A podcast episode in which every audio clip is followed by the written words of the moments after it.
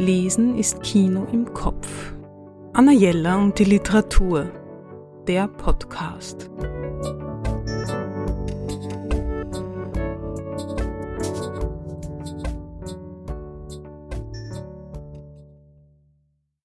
Diese Kärntner Autorin gilt schon lange als Geheimtipp. Spätestens mit ihrem neuen Roman wird sich das aufhören und sie wird eine größere Leserinnenschaft erobern. Davon bin ich überzeugt. Silvia Pistotnik, Die Wirtinnen, erschienen im Elster und Salis Verlag. Ein Gasthaus, drei Generationen und drei Frauen auf dem Land. Das wäre die kürzeste Zusammenfassung dieses lesenswerten Romans, der die Zeitspanne der 1930er, 50er und 90er Jahre des vorigen Jahrhunderts umfasst. Da ist die junge Johanna in den 30er Jahren, die nicht wirklich auf einen Bauernhof gehört und der die tägliche Arbeit im Stall nicht sehr gut von der Hand geht. Die langen, schmalen Finger sind nicht geschaffen für die schwere Arbeit. Sie ist eher fasziniert vom Orgelspiel in der Kirche und bald stellt sich heraus, dass sie eine große musikalische Begabung hat. Der Organist lässt sie auf der Orgel üben und Johanna ist glücklich.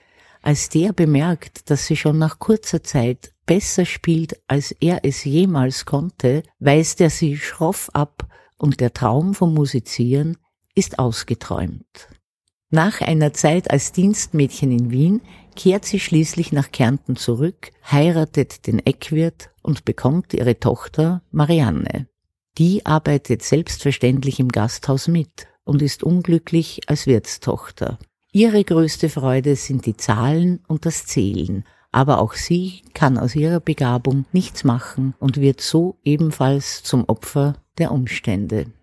Mariannes Tochter Gertrud, von der Familie Trudi gerufen, obwohl das in den 90er Jahren echt peinlich ist, kann, wie schon ihre Großmutter und ihre Mutter, ihr großes Talent ebenfalls nicht ausleben. Sie ist begeisterte Fußballerin, aber das ist nichts für ein Mädchen. Was mir an diesem Roman besonders gefällt, ist das Lakonische und der Humor, der immer wieder aufblitzt, obwohl die drei Frauen echt nicht viel zum Lachen haben und vieles hinnehmen müssen, weil sie eben nur Frauen sind.